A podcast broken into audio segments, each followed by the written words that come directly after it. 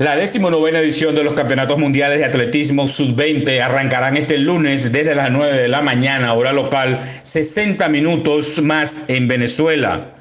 Por la selección Tinto que nos representa en este importante evento de pista y campo, verán acción en la primera jornada los velocistas Brian Álamo y Winston Vázquez. Álamo estará en el hit eliminatorio número 4 de los 100 metros planos en el Estadio Pascual Guerrero a realizarse a las 12 y 16 minutos de la tarde, mientras que Vázquez hará lo propio en la serie 6 de los 110 con vallas, evento a correrse a las 13.50 pm.